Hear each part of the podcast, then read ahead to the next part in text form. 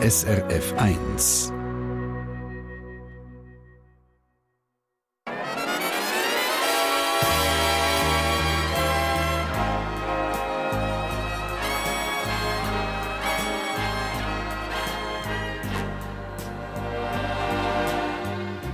Persönlich.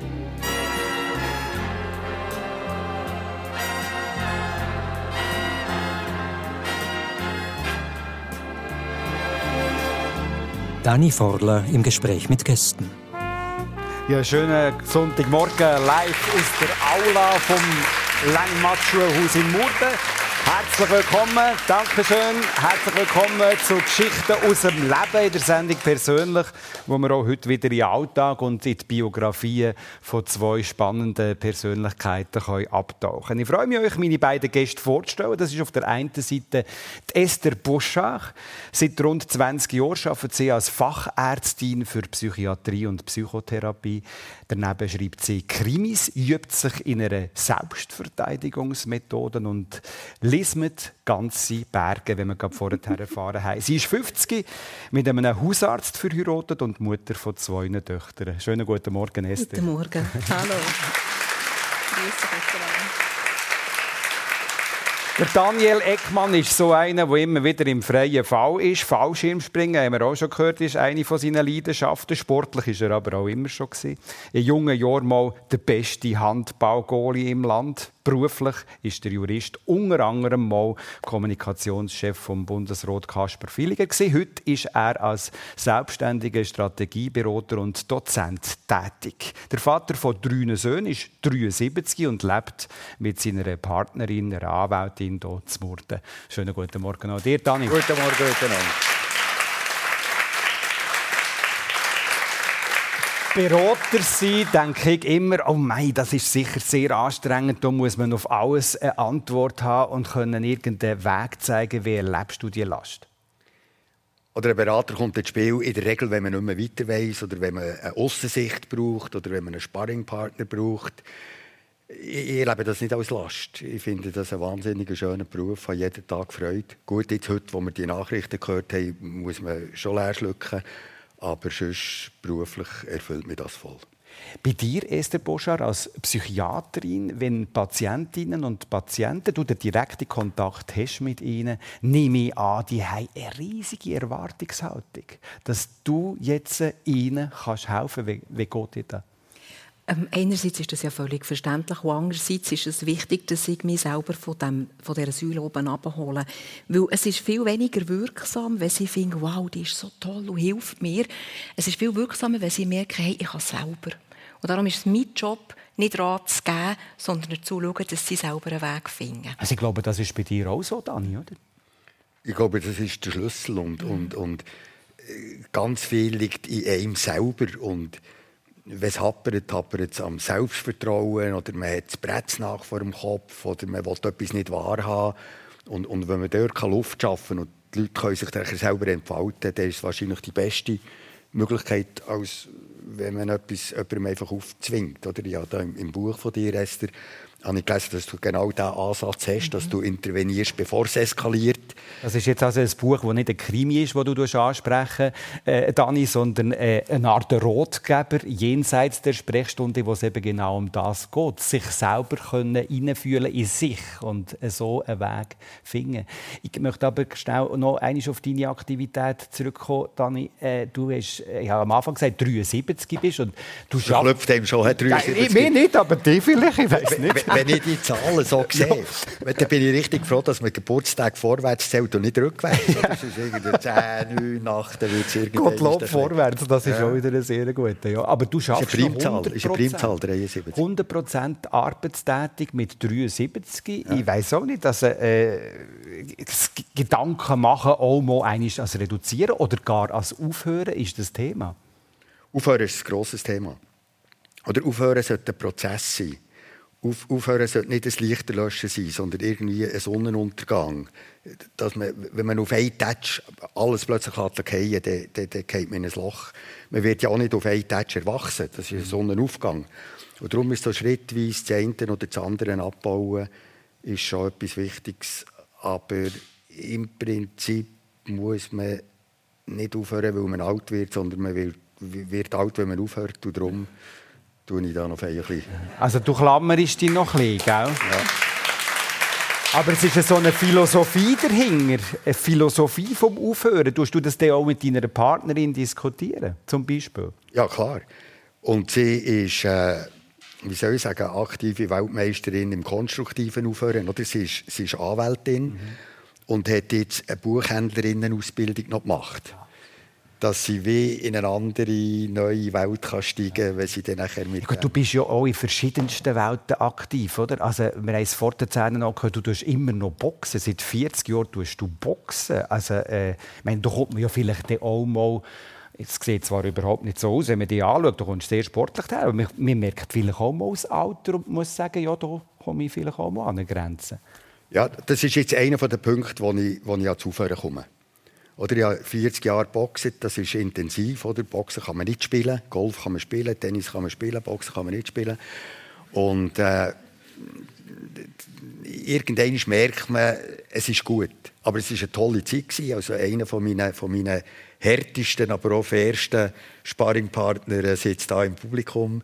Und, und, und, da bleibt eben mehr zurück als einfach eine Schlägerei im Ring, oder? sondern das ist schon... Äh also der höhere Stellenwert in deinem Leben, oder? Yes. Ja, ja.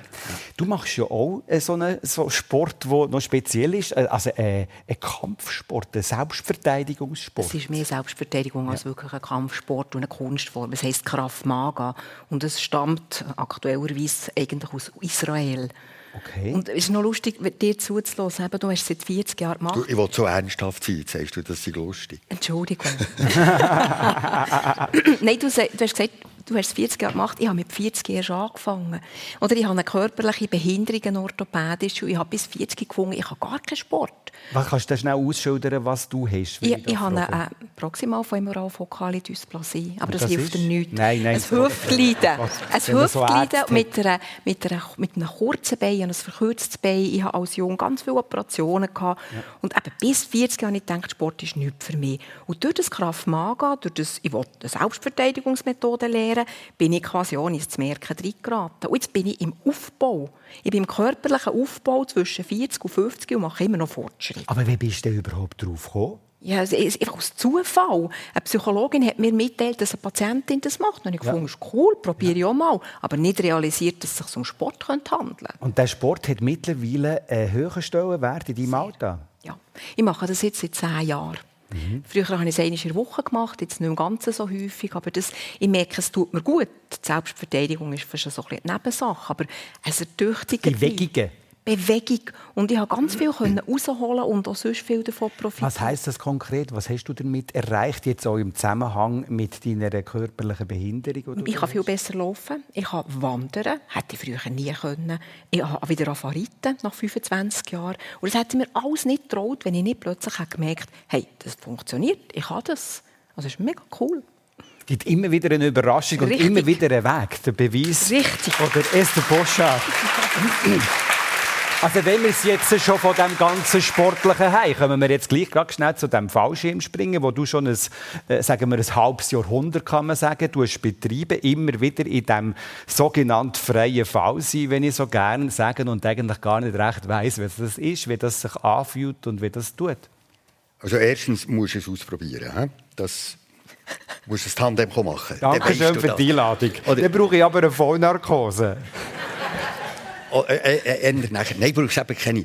Oder das ist etwas, das muss, man, das muss man ausprobieren, das kann man nicht beschreiben. Das, die Sprache längt nicht für einen Freifall zu beschreiben. Je nachdem, wie hoch dass man über den Boden rauskommt, dass sie drei, vier, fünf, sechs Kilometer, wenn man mit Sauerstoff ist, über dem Boden, gehst du in die totale, unbegrenzte Freiheit.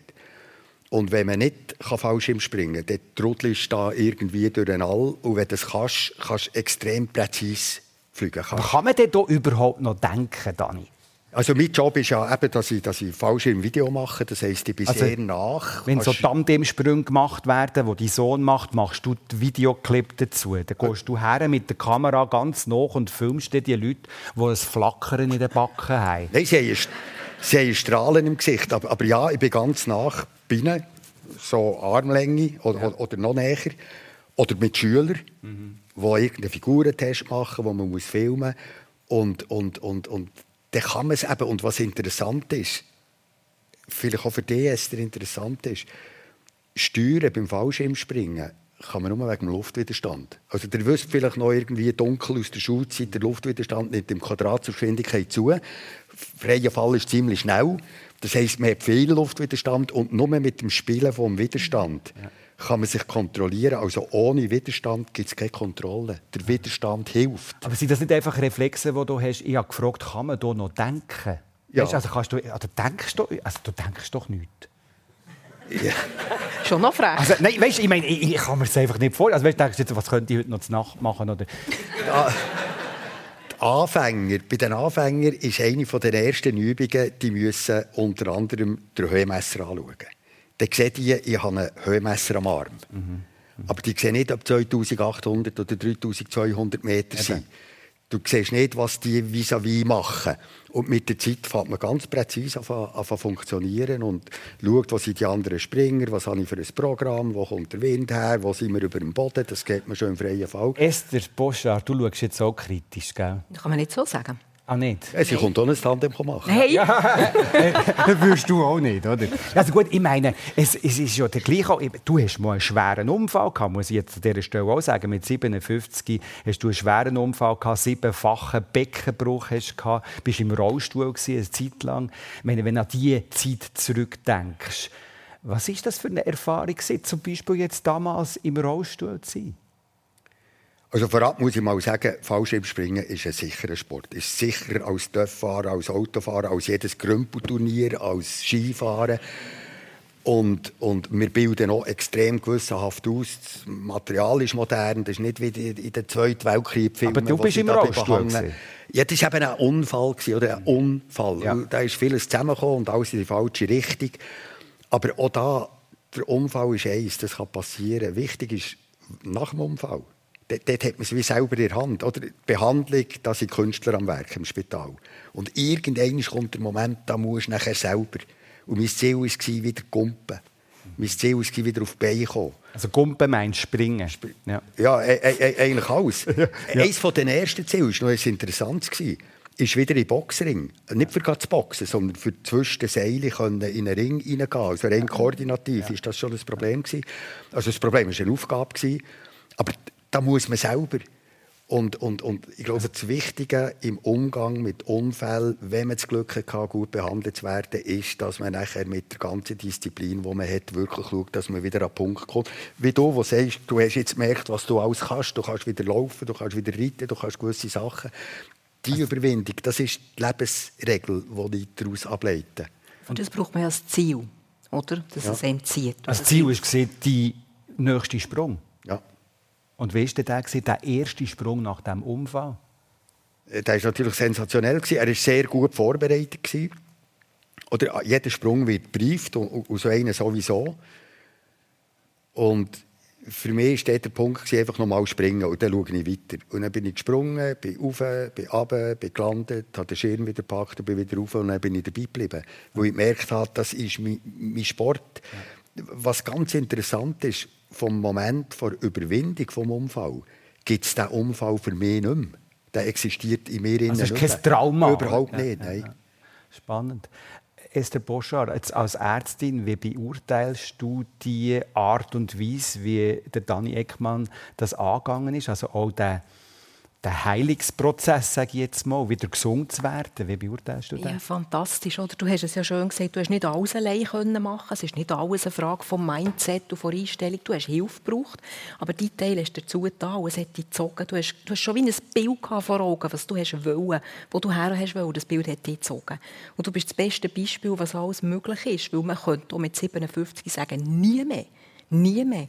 Aber das hast du nicht wollen. Oder nur noch schonen, oder? Ja, ja. oder wir ja. nur noch Billard spielen oder so, ja. weiss der Geier.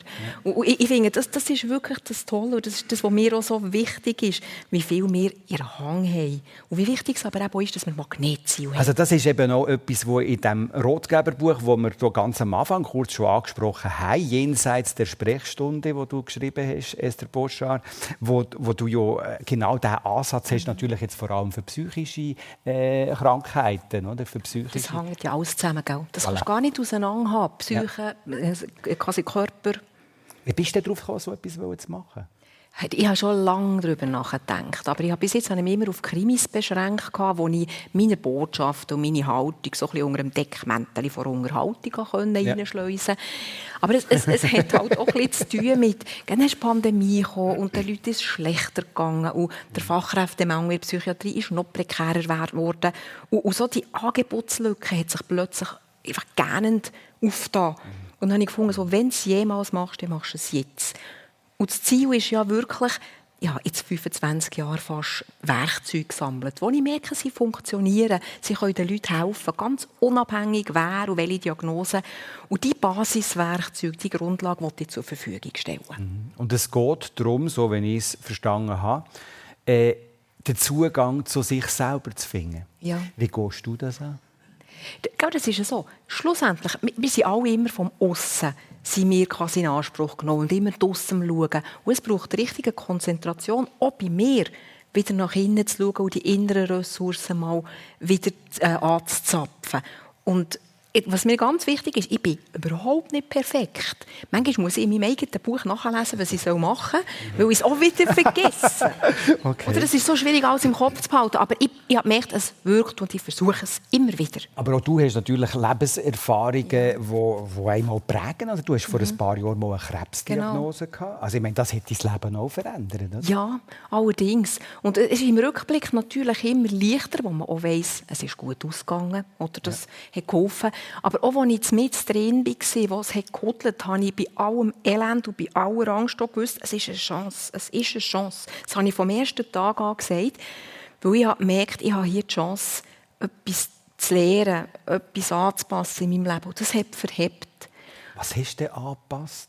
Weißt, ich, ich, bin so, ich bin so super womanmässig unterwegs. Gewesen. Ich kann alles. Ich, ich, das kann ich auch noch. Ich bin so leistungsfähig, super. Und ich habe mich völlig überfordert. Und dann, wenn es dich so hudelt, das heisst so, weiss nicht, ob du nächstes Jahr noch überlebst, dann überlegst du dir dann, was ist jetzt wirklich wichtig? Wo willst du her und bist auf richtigem Kurs? Und das stellt dir dann die harten Fragen. Was war denn wichtig? Äh, meine Familie. Oder? Und nicht nur, dass ich gerne Leistungen bringe. Ich stelle gerne den Patienten gerne die Frage, was soll mal auf eurem Grabstein stehen? Und dort habe ich mir gemerkt, ja, immer eine ärztliche Leitung haben, noch nebenbei von allem anderen, das soll nicht auf meinem Grabstein stehen. Spannende Frage. Was soll man auf meinem Grabstein ja, stehen? Das ist ein bisschen kampfwerk die Frage. Aber es, es hilft. Ja. Wobei, das hier auch, ich meine, auf dem Buch heisst, das Rezept sind Sie, oder? Also auf dem Cover vom Buch. Oder? Also für Menschen, die jetzt äh, schwer krank sind, schwere Diagnose haben, tönt das ziemlich happig, findest du nicht auch? Weißt, die grosse Gefahr ist, dass man unbarmherzig wird, im Sinne von, du musst einfach eine gute Einstellung haben, als positiv sehen, ja. dann geht es schon. Ja. Und das, das geht gar nicht. Das ist unbarmherzig, das ist pfui. Ja. Aber was mir wichtig ist, wir haben nie alles im Griff. So wie du das so hast gesagt, Dani. Ich habe Ärzte gebraucht, ich habe Hilfe gebraucht. Aber wir haben auch nicht noch im Griff. Und in diesem Bereich zwischen 100 und 0 können wir ganz viel rausholen. Und das tut uns so gut. Es geht nicht darum, eine Pflicht zu erfüllen, sondern es hilft uns. Und ich finde den Prozess so spannend. Den Weg, den Reifungs-, den Entwicklungsprozess. Und das ist so etwas Lohnendes, was das Leben so bereichert. Darum finde ich, es lohnt die Investition sagt Psychiaterin Esther Boschart hier in der Sendung persönlich auf SRF 1, zusammen mit dem Strategieberater und Dozent Dani Eckmann. Und jetzt machen wir einen anderen Gump nicht Fallschirmgump, sondern wir gehen jetzt zurück in der Zeit. Das ist immer auch ein wesentlicher Teil der Sendung, persönlich, wo wir ein bisschen zurückgehen in die Herkunft von diesen beiden Gästen. Äh, Dani Eckmann mit einer zwei Jahre älteren Schwester aufgewachsen, Vater Chirurgieprofessor, ein absoluter Starchirurg war er. Mutter war journalistisch tätig, war Lektorin. Das tönt nach einem sehr guten Elternhaus. Wie würdest du es beschreiben? Ja, das war sicher ein gutes Elternhaus, wobei meine Schwester hat eine Schlüsselrolle gehabt. Die ist sehr früh ist die so hippie-mässige Künstlerkreise die verkehrt und das hat den leicht schockierten Fokus von meinen Eltern natürlich voll auf sie geblendet. Und ich konnte dort einfach unter dem Radar durchschleifen und mehr oder weniger machen, was ich wollte. Ohne Erfolgsdruck zu haben, dass du der Sohn vom Chirurg bist? Ja, äh, doppelte Antwort geben. Oder? Auf, der, auf der einen Seite da könnte man ja etwas Rebellisches werden. Oder ein 68er oder irgend. Das bin ich überhaupt nicht. Gewesen, oder? Zwischen Beatles und Rolling Stones habe ich immer Beatles gewählt und die sind mir auch noch zu wild. Gewesen. Also dort bin ich relativ... Äh, ich bin ein bisschen in Sport gekommen. Oder die strukturierte, disziplinierte Sportwelt. Und es war am Anfang schon so, dass ich immer gefragt wurde, seid ihr oder bist du der Sohn von Professor Eckmann? Immer der Sohn von dem Professor Eckmann. Schau, jetzt siehst Und irgendein ist, ist mein Vater gefragt worden, seid ihr der Vater vom Goalie?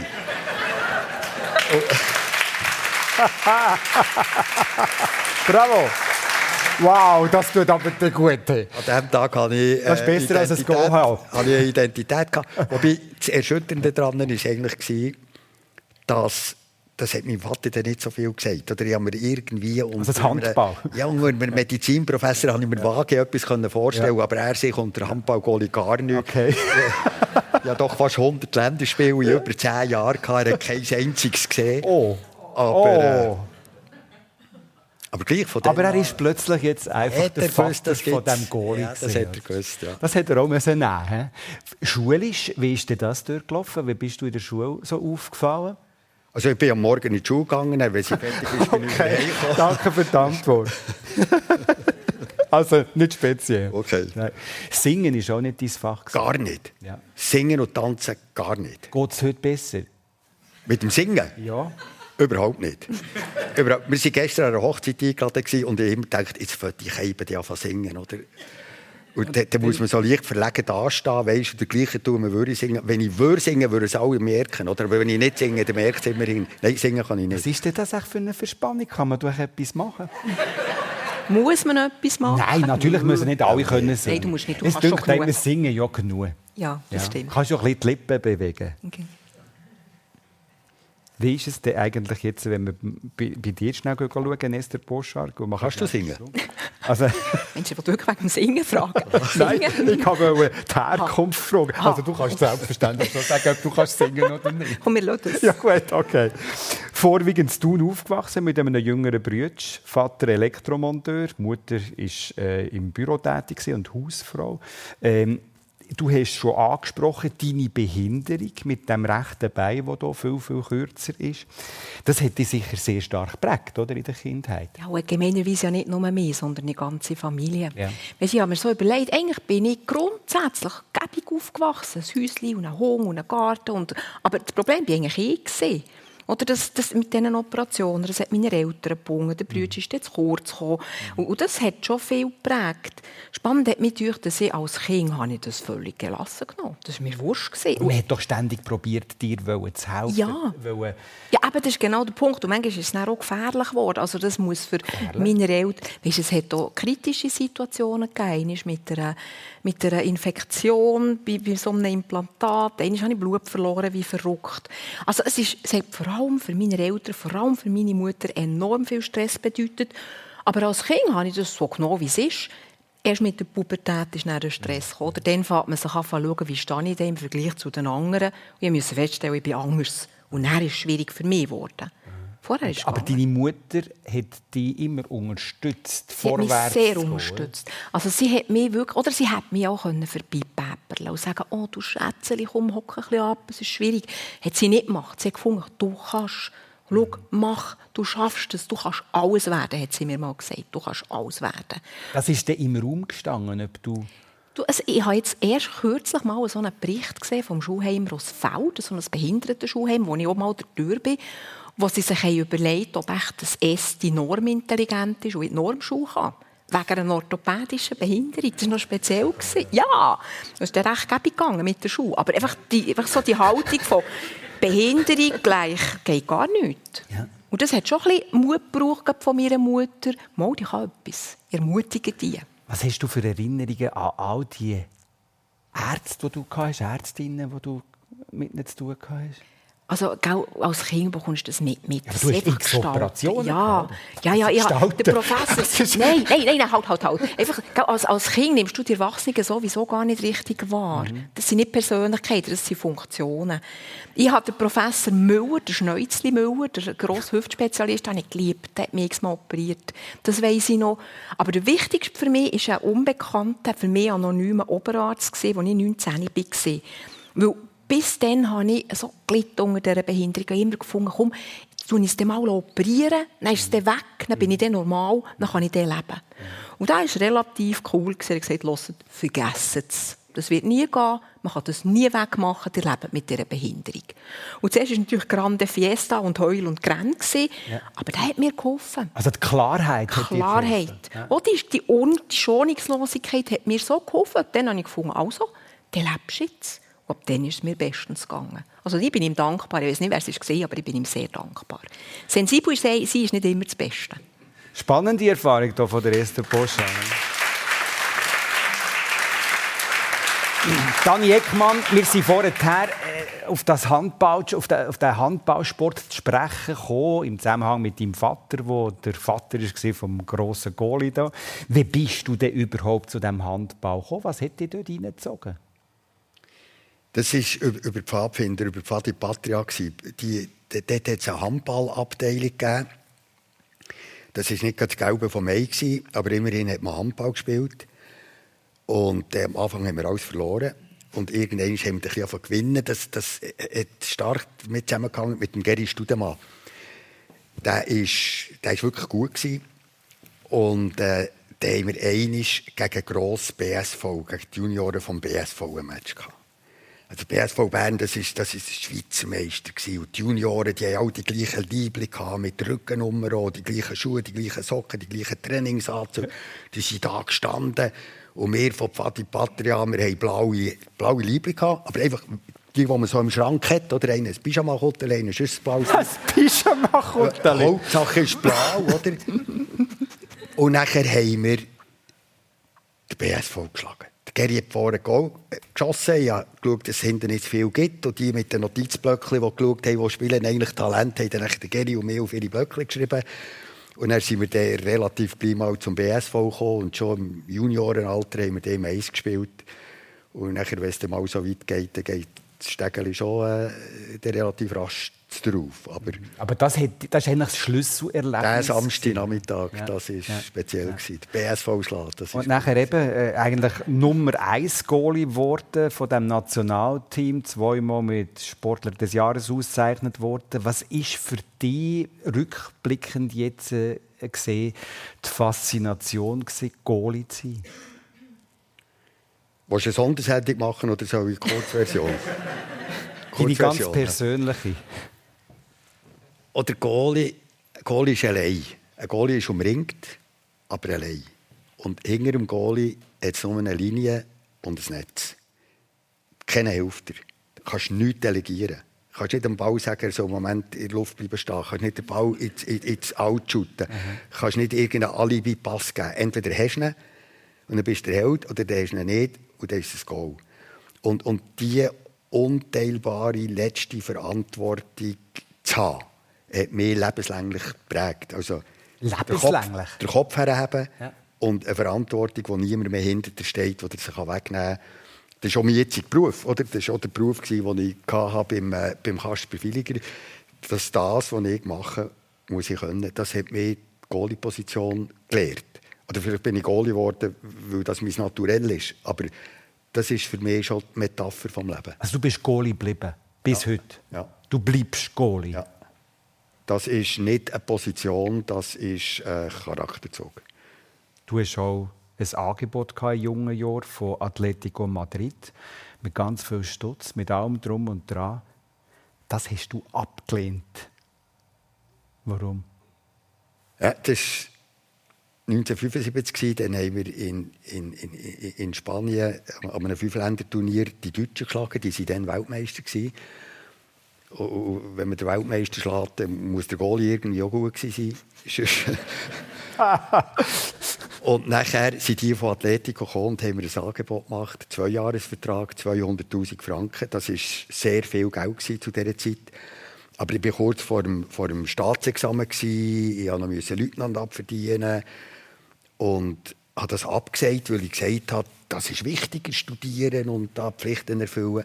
Und nachher soll ich das erzählen, was nachher passiert? Ja, bist du gut schnell. Dann habe ich einen Brief bekommen vom Pfarrer Luder, der mich konfirmiert hat. Und geschrieben hat, Daniel, du bist die grösste Enttäuschung. Was? Was man eigentlich diesen heutigen Gofen alles müsse offerieren müsse. Seine Generation musste arbeiten, musste schauen, jetzt überströmen wir mit Geld. Und ich, verwöhnter Schnösel, mache was, sage, äh, äh, es ist mir nicht gut genug. Und ich habe gemeint, das sei ein Vorbild. Oder? Ich habe gemeint, das sei ja Wahnsinn. Fertig studieren, Leutnant abverdienen. Ja. Das Hobby nicht zum Beruf machen. Spiel soll Spiel sein. Ernstes Leben soll ernstes Leben sein. Und nachher, nachher haben wir dann einen Kaffee getrunken. Und, und dann hat er irgendwie gemerkt, oder, dass ich nicht aus Verwöhntheit. Aber es ist noch oder Überlegtheit, oder? So. Ja, ja, meinte ich noch eben bescheiden, dass ich, wenn man den Jungen etwas muss sagen muss, dann sei es das, oder? Und er sagt, ja, nein, das Gegenteil. Also, ich hätte die Köln sollen nehmen, er hat den Pfarrer gefunden, sie eine Bombe, oder? Das ist schon noch speziell. Du hast aber in deiner Jugend überdurchschnittlich viel Applaus bekommen. Immer wieder, wenn ein Sieg war, hat man applaudiert. Du bist als Goalie auch der, der besonders auch Applaus bekommen hat, weil du ein paar Schüsse gehalten hast. Ein paar. Ja, nein, also Entschuldigung. Ich habe hier jetzt keine Zahlen. Es werden immens viel sein. Aber jetzt, was ich, auf was ich raus will. Eines Tages, und das ist ja dann nicht irgendwie mit 50, sondern relativ früh schon, ist der fertig mit dem Spitzensport und dann ist er auch fertig mit dem Applaus. Es klatscht niemand mehr. Äh, Entzugserscheinungen in einem solchen Moment? Ja, schon. Oder im, im Sport, das ist etwas, wirklich etwas Spezielles. Sehr jung hat man eine riesengroße Beachtung wegen einer eigentlich nebensächlichen Leistung. Mhm. Oder dann verwutschst irgendwie noch den Ball und die Leute sind auf den Bänken und johlen und schwenken Fahnen und, und applaudieren dir. Das macht süchtig? Ja, du bekommst für das, was du machst, eine riesige Beachtung und du bekommst Applaus. Und, Fans und Zeitungen schreiben darüber und das Fernsehen zeigt und, und, und, und du bist da irgendwie in aller Leute Mund. Und dann irgendwann sitzt du in deiner Garderobe, es ist der letzte Match, es ist fertig mit der Handballkarriere und dann fährst du an zu arbeiten. Und dann machst du etwas wirklich Wichtiges und gibst eine Arbeit ab und niemand klatscht, niemand sagt etwas sagt, das ist der Job, also hoffentlich machst du das. Das hat schon ein kleines Suchtpotenzial, wenn man plötzlich hat man das Gefühl, oh, doch, das ist doch jetzt echt gut gewesen. Und niemand sagt ihm das und tätscht ihm den Hinterkopf. Es wird viel zu wenig geklatscht.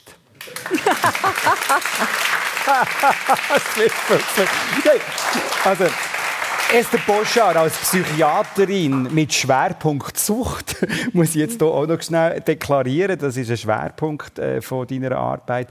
Äh, frage ich dich jetzt auch, kann Applaus süchtig machen? Ja, ich denke es schon. Also jeder Erfolg eigentlich? Ja, und vor allem, wie du sagst so schön, gerade in, so jungen Jahren, wo man noch beeinflussbarer ist, wo man noch wenig Boden hat, oder? wenn man dann hochgejubelt wird, mhm. dann ist es dann schwierig, A, mit weniger rauszukommen. Das ist fast ein bisschen wie Kokain. Wenn du das mal erlebt hast, dann ist alles andere ein bisschen schal und, und langweilig daneben. Und eben, der richtige Aufbau kommt ja erst nachher. Ich musste jetzt müssen an Trümmer denken. Oder wenn die grossen Feldherren auf Triumphzug waren, ist immer ein Sklave hinter dran auf dem Wagen gestanden, hat der Lorbeerkranz über den Kopf gehabt, hat aber immer gesagt, denk dran, du bist nur ein Mensch. Denk dran, du bist nur ein Mensch. Das ist eigentlich noch gut. Eigentlich noch gut. Das wird, glaube ich, im Spitzensport nicht so gemacht. Mm. Also der Lorbeerkranz schon, aber... aber der Text nicht. Der Sklave nicht, genau. Ja, ja, aber gut, also das mit der Sucht, ich meine, wir alle haben ja Schwächen, es könnte irgendwie eine Suchtentwicklung zu machen. Wie ist das bei dir selber? Ah, das auf jeden Fall. Oder ich weiss zum Beispiel, weil ich halt mit der Sucht zu tun habe, immer wenn ich das Gefühl habe, oh, ein Gläschen Wein würde mir jetzt gut tun, so, lasse ich es eben sein, während den Anfängen. Es ist so tückisch und es nimmt einem so rein. Oder? Und von dem her ist es gut, wenn man sich daraus hält. Das hast jetzt du als Goalie nicht können. Du bist, ja, du bist voll ja. drin. Aber du bist nicht damit zu Gang gekommen, oder? Du hast einen Weg damit gefunden. Das ist ja nicht die gleiche Art Sucht. Also etwas ist in, den, in allen Berufsstationen geblieben. Ja, immer nur Berufe gehabt, wo wir alle gesagt haben, oh, pass auf, das kommt nicht gut. okay.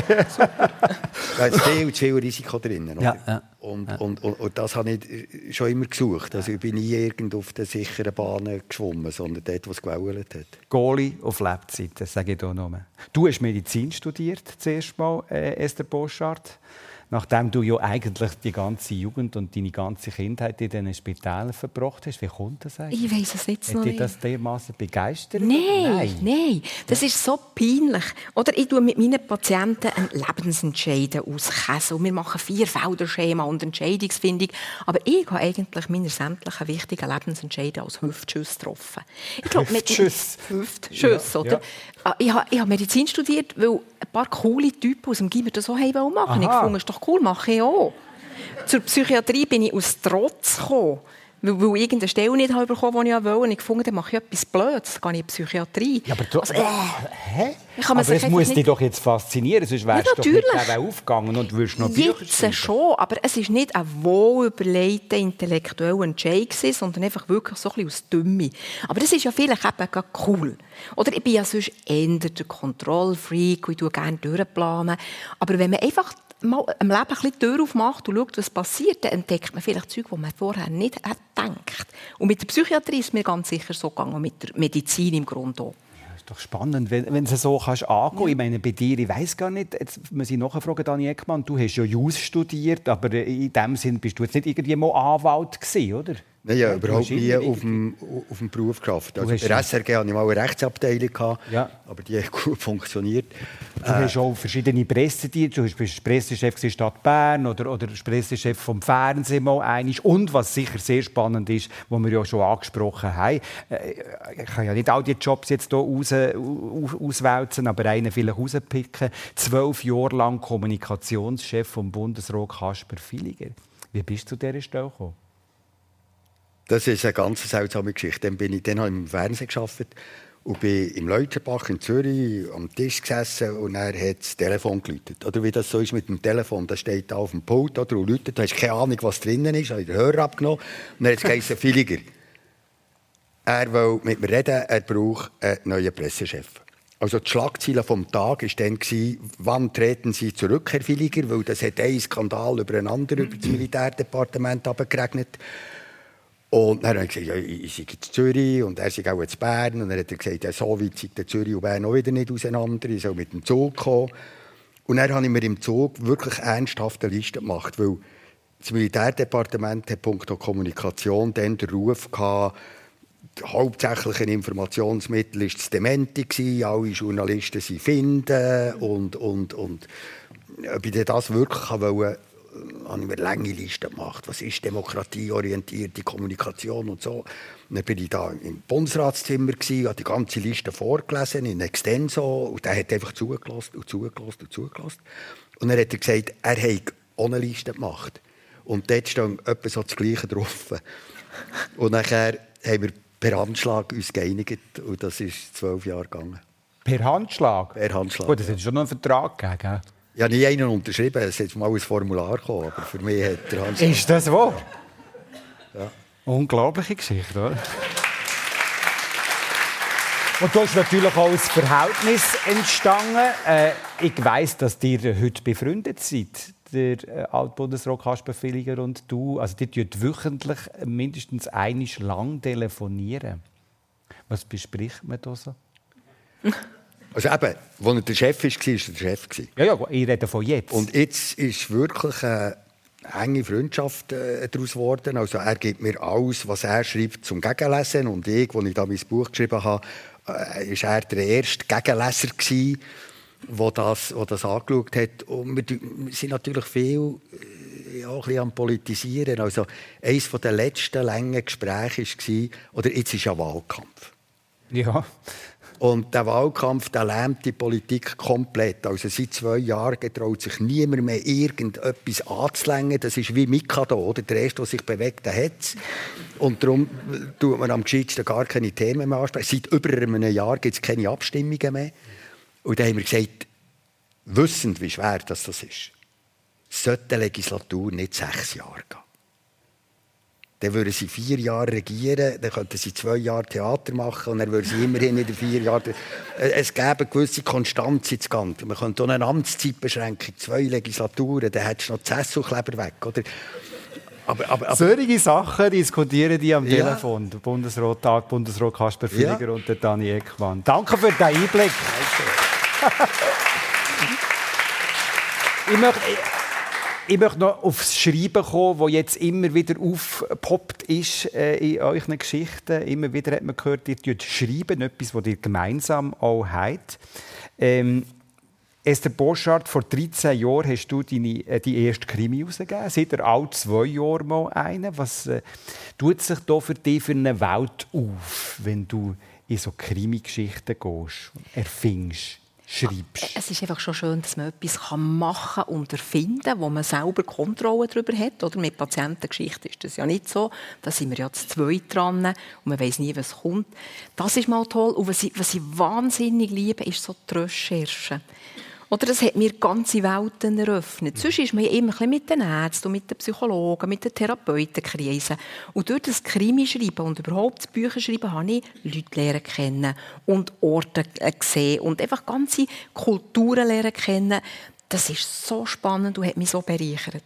Es hat mich beflügelt. Es ist immer gut, so aus einer Bubble, sage ich jetzt Richtig. mal, rauszukommen. Sehr, sehr gut. Ja. Aber es braucht auch immer Energie, braucht Effort, ja, oder? das ist so, aber ich glaube, es lohnt sich. Das ist ja vielleicht ein bisschen wie du mit dem Fliegen. Es, es, es braucht Energie, bei dir ist es ein Risiko, halt gleich irgendwo, aber es lohnt sich. Mhm. Und ich habe nie daran zweifelt, ob es sich lohnt, im Job zu sein, ohne Familie zu haben, bloß noch das Buchgeschäft irgendwo. Es ist einfach toll. Und so, wenn ich es verstanden habe, wenn du es schon ein bisschen hast durchdrücken ist es ja gleich auch die psychiatrische Umgebung, die eine wesentliche Rolle spielt in deinen Krimis, ja. oder? Willst du da ein bisschen Aufklärungsarbeit Natürlich. machen in einem Bereich, der ein Tabubereich ist? Genau. Oder ich habe so immer das Gefühl gehabt, der Krimi, das hat so etwas schön Demokratisches. Literatur kann manchmal so ein bisschen einschüchternd sein, wie in einer Nobelboutique, wo man nicht ohne weiteres reingeht. Aber der Krimi, der ist für alle. Ja. Der darf demokratisch sein. Und dort ist mir wichtig, die Psychiatrie so zu zeigen, wie sie eben heute ist. Und nicht so, wie sie vielleicht vor 50 Jahren war, weil man sie immer noch im Kopf hat. Also es war wirklich ein guter Weg. Du schreibst deine Geschichten im Gartenhäuschen. Manchmal. Ja. Wenn es nicht zu kalt ja, ist. reinschauen. Das ist ein sehr romantischer Platz, ein kleines Gartenhäuschen. Also, äh, wie geht das ab? Was ist das für ein magischer Ort für dich? Jetzt das Gute daran ist ja, es ist zwar nur wenige Meter vom Haus weg und gleich ist es weg. Weil in diesem ganzen Trubel von einer Familie hin, und eben mit dem Telefon und mit dem Maus, ist es manchmal schwierig, sich diesen Freiraum zu nehmen. Mhm. Und dort bin ich wie weg und gleich noch genug dran. Und das gibt mir die Freiheit, wirklich den Kopf zu spielen die Freiheit, den Kopf zu spielen. Ja. Auch beim Dani Eckmann gibt es so ein Kämmerchen. Äh, ich hatte äh, Zugang, gehabt, durfte reinschauen, zuoberst in eurem Haus hier zu Murten, neben dem Arbeitsplatz. Ist das auch so ein Ort des Rückzugs, würde ich jetzt sagen, im Turm mit Sicht auf den Murtensee. Was passiert, wenn du dort in diesem Räumchen, das ist jetzt nicht ein grosses, auch ein Räumchen bist? Oder das ist der Ort, wo ich viel, oder wenn man viel schreibt, muss man auch viel lesen, muss man viel recherchieren, muss man viel denken. Und, und, und der Blick in den Turm, der im Übrigen ganz in der Nähe ist, da, wo, wo der Karl der Kühne äh, 1476 achtmal reingeschossen hat. Und der Turm steht noch, darum kann ich überhaupt nicht drin sein. Äh, wenn man das ist so schon mal eine Geschichte. Ja. das ist schon eine Kraft. Ja? Natürlich. Ja. Wenn, wenn, man dort auf einen See oder ein See ist jeden Tag anders. Ja. Wenn es im Winter in See schneit oder im Sommer warm ist und, und, man dort sitzt und liest und denkt, das ist der Ort, wo, wo ich Inspiration tanke. Also das hat Einfluss auf deine Reflexion? Ich brauche schon Ruhe zum Denken. Ja, das hat Einfluss. Du hast das Buch angesprochen, das du hier geschrieben hast. Es ist das e-, erste Buch, das im Juni rausgekommen ist von dir. Augenblicke heißt das. Momente mit einem gewissen Etwas. Sie Gedanken zum Geschehen auf der Welt und zum Alltag. Was hat dich angetrieben, das zu machen? Ganz äh, viele äh, philosophische Gedanken. Wir sie noch vielleicht ein bisschen ausschildern. Ja, es hat viele philosophische Gedanken drin, aber auch gesellschaftliche oder sportäthische oder wichtige oder unwichtige. Ursprünglich kommt es aus Vorträgen, die ich zehn Jahre in einem Forum hatte. Und dann haben die Forumsteilnehmer die haben gesagt, das müsse jetzt ein Buch geben. Aber du kannst ja nicht ein Buch machen, das zehnmal mit «Sehr geehrte Damen und Herren» anfängt und zehnmal mit «Danke für Ihre Aufmerksamkeit» aufhört. Nein, bitte nicht. und, und darum, gell? Geht nicht, oder? Und darum habe ich wie Geschichten extrahiert aus diesen, aus diesen Vorträgen. Das Büchlein ist 80 Seiten, das ist dann auch irgendwann gelesen. Man kann es von vorne nach hinten lesen, von hinten nach vorne, von Mitte nach links, von Mitte nach rechts oder irgendwie, wie man will. Und das sind so einzelne Geschichten. Mhm. Oder Geschichten, das sind Informationen mit einer Seele. Mhm. Geschichten, das ist etwas Emotionales. Und auch wenn man etwas Ernsthaftes hat, wenn man es verkleiden kann, in, eine, in, ein, in ein Sinnbild oder in etwas, was sich eben auch leicht liest. Wo, ein paar sind fünf Zeilen, ein paar sind fünf Seiten, aber länger als fünf Seiten ist er keine. darum, darum liest man es vielleicht äh, auch so ring. Das war der Grund, warum ich es macht. Du hast mir gesagt, wenn du schreibst, tust du nicht selten Musik dazu? Das ist so. Wenn ich schreibe, dann muss ich wie in eine Wolke hineinkommen. Dann höre ich sehr laut Opern. Italienische, keine deutsche. Und irgendein höre ich sie gar nicht mehr. Bin ich wie in dieser Wolke. Kommst du in Trance? Ja, Trance. Auf jeden Fall bin ich in einer, in einer Gedankenwelt inne und schreibe. Und wenn irgendwie etwas mich stört, ist wie wenn man mit einem Nädel in einen Ballon sticht, dann ist das Ganze weg.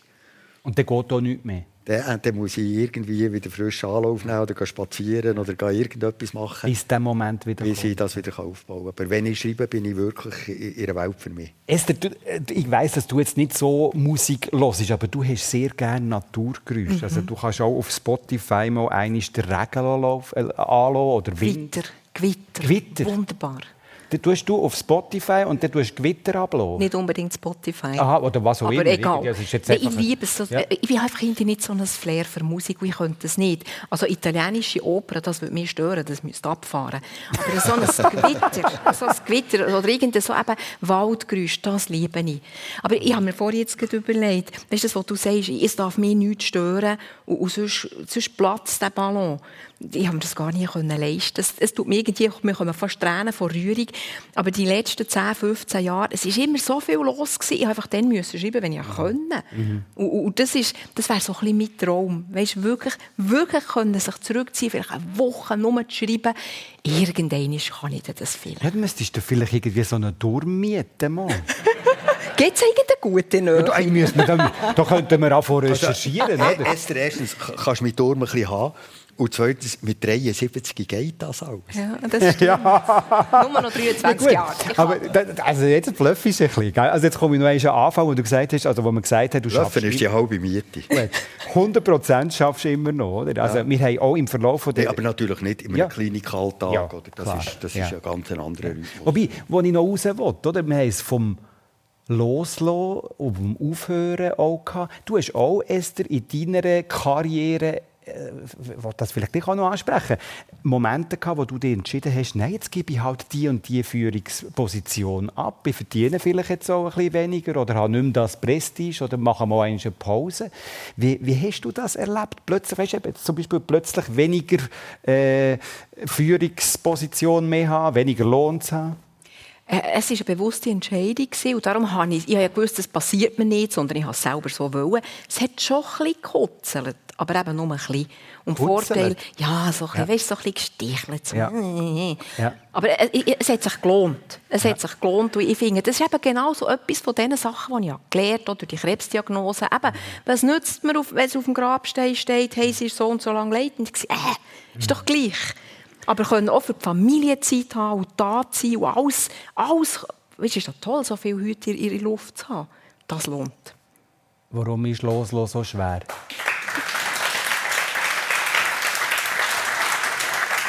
Ich, ich, frage mich manchmal, ob wir viel mehr so kapitalistisch prägt sind, als wir uns das überhaupt bewusst sind. Oder wir wollen immer wachsen, wir wollen haben, wir wollen mehr und mehr und mehr. Und so die Muskeln, die haben, die sind trainiert. Aber Loslassen ist ja auch eine muskuläre Aktion. Es sind einfach andere Muskeln. Und dort habe ich das Gefühl, auch bei mir, es schwächelt manchmal. Und die muss ich trainieren. Wollen wir noch eine Übung machen? Ja, komm, wir machen zusammen eine Übung. Nein, das, das muss man üben, aber es lohnt. Weil erst wenn ich die Hänge frei habe, kann ich wieder etwas Neues in die Hand nehmen. Und erst wenn ich das Wolle-Stück aufdrösle, um beim Lesen zu bleiben, kann ich wieder ein neues Projekt angehen. Aber im Moment, wo ich nur Wolle habe, ist es gleich so ein bisschen gruselig. Was geht da durch den Kopf, Dani, wenn du das hörst? Loslassen, also auch jetzt muskulär überlegt? Ich spüre es, glaube ich, schon. Wenn ich jetzt ja, es, ist ein, ein sehr schönes Bild. Es ist tatsächlich so. Im Übrigen auch übertragen auf ganz viele andere Sachen. Oder? Mhm. Wir trainieren den Körper sehr stark in einer Achse oder in einem Bewegungsmuster, mhm.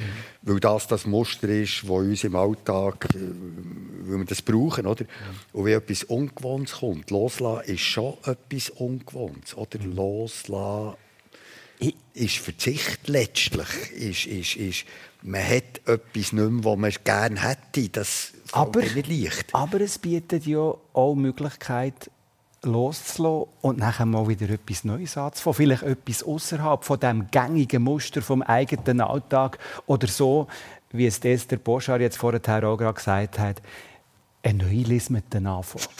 In dem Sinn bedanke ich mich sehr herzlich für den Einblick in eure Biografien, in euren Alltag und vor allem auch in eure wertvollen Gedanken. Esther Borschar und Dani Eckmann. Schön, dass ihr da gewesen. Und danke euch fürs Dabeisein hier in der Sendung persönlich. Immer wieder eine Freude. Schönen Sonntag. Tschüss zusammen aus Murten.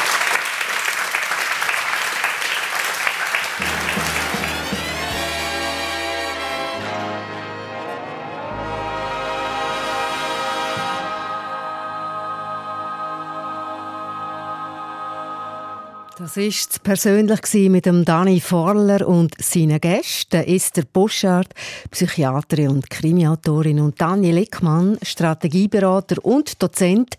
Die Sendung ist live aus der Aula vom Schulhaus Lengmatt in Murta. Technik Lukas Ossinger und Hedi Massoudi. Die Wiederholung am Radio gibt es heute Abend um 10 Uhr, hier bei SRF 1 oder jederzeit zum Nachhören unter srf1.ch. Schauen wir gerade noch aufs Persönliche. Von nächsten Sonntag, Wahlsonntag, 22. Oktober, da heisst dann die Gastgeberin Michelle Schönbächler und die Gäste, die sie eingeladen hat, Margrit Miguel Misteli, studierte Architektin, Stadtplanerin in Mosambik und erste grüne Nationalrätin vom Kanton Solothurn und Thomas Traxel, Komponist und Musiker.